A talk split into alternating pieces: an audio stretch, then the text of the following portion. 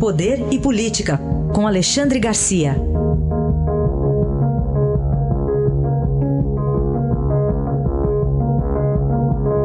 Alexandre, bom dia. Bom dia, Raíssa. Bom dia, Carolina. Bom dia. Quatro da tarde é o prazo aí para o ex-ministro José Dirceu se entregar. Pois é, e se não houver embargo de embargo, né? É uma coisa incrível essa história de embargos, de eh, recursos, eh, de prende, solta, solta, prende, e assim vai revezando. Imagina que ele está solto por uma condenação, eh, cumprindo uma condenação de 31 anos, ou 30, né, que é o limite mas vai ser preso por outra condenação de oito anos e onze meses. Aí vai o, o, o, brasileiro comum, o contribuinte, o eleitor entender essas coisas. Né? Foi condenado por corrupção, lavagem de dinheiro, uh, duas vezes já. No, uh, uh, até me confundiu, ia dizer mensalão. Mensalão tem outra condenação. A Lava Jato. Então, uma série de condenações e a pessoa está solta. Né? Eu, eu, um dia encontrei José Dirceu num velório em Brasília. Né? Cheguei tentar olhar o tornozelo para ver se tinha alguma coisa.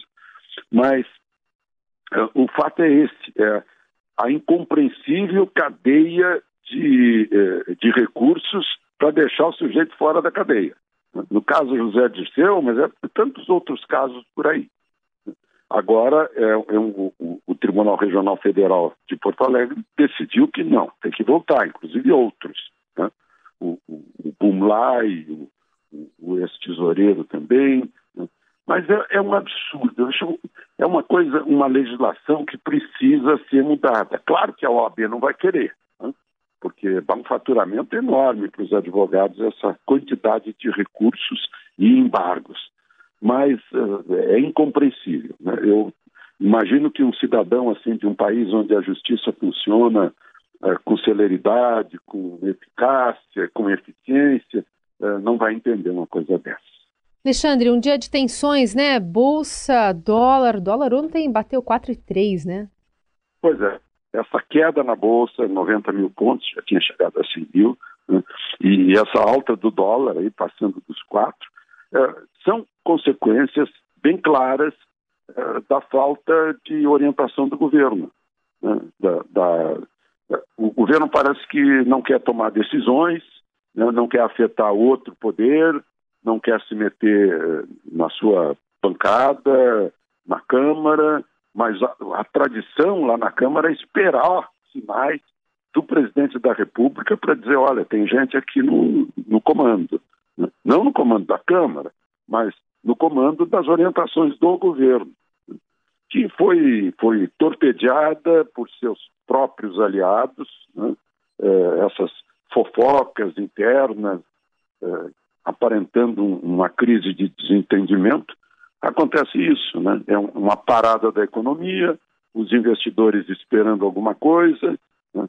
É, não dá para ficar esperando só a reforma da Previdência como a tábua da salvação. O governo tem que estar tá com falta de ação. Enfim, o presidente voltou agora de Dallas.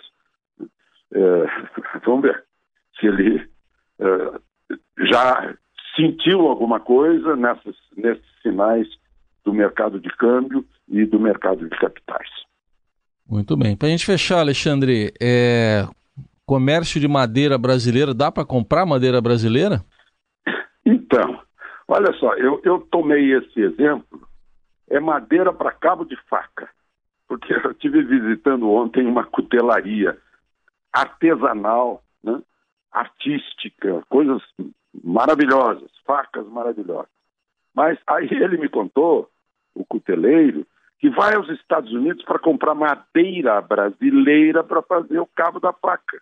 Porque aqui no Brasil é proibido comprar madeira brasileira mas nos Estados Unidos não é proibido comprar madeira brasileira, que eu não sei como, para lá, mas vai para lá. E não tem nenhuma restrição de venda. Eu quero citar isso como exemplo da maluquice que, que reina por nesse país, que torna a iniciativa privada, a inovação, a atividade complicada.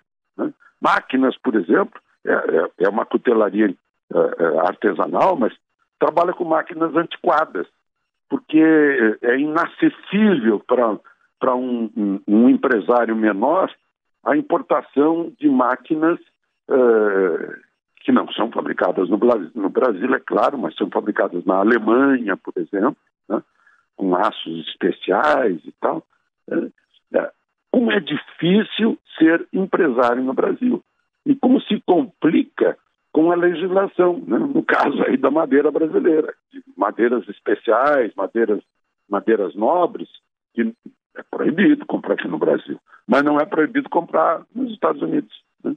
É, é, é, mais um, um, exemplo dos absurdos que a gente vive aqui no Brasil por é, regulamentos, é, sanções e, e, e orientações é, legais que tornam a atividade humana, a iniciativa, algo muito complicado. Depois, a gente se queixa que fomos colonizados na mesma época, Brasil e Estados Unidos, e eles estão com 20 trilhões de PIB em dólar e nós estamos com dois, menos de três. É isso. Aí está, Alexandre Garcia, que volta na segunda-feira ao Jornal Eldorado. Obrigado, bom fim de semana. Aproveitem o fim de semana.